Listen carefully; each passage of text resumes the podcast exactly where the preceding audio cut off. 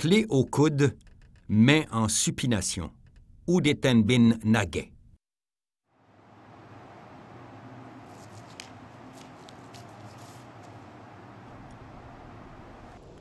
Il faut saisir le poignet et le tourner en supination. Ensuite, placer l'autre main à l'insertion du triceps et sentir alors le coude du partenaire dans le creux de la main. Finalement, il est important de pivoter sur le pied avant et d'amener le poignet vers le partenaire en créant un effet de levier.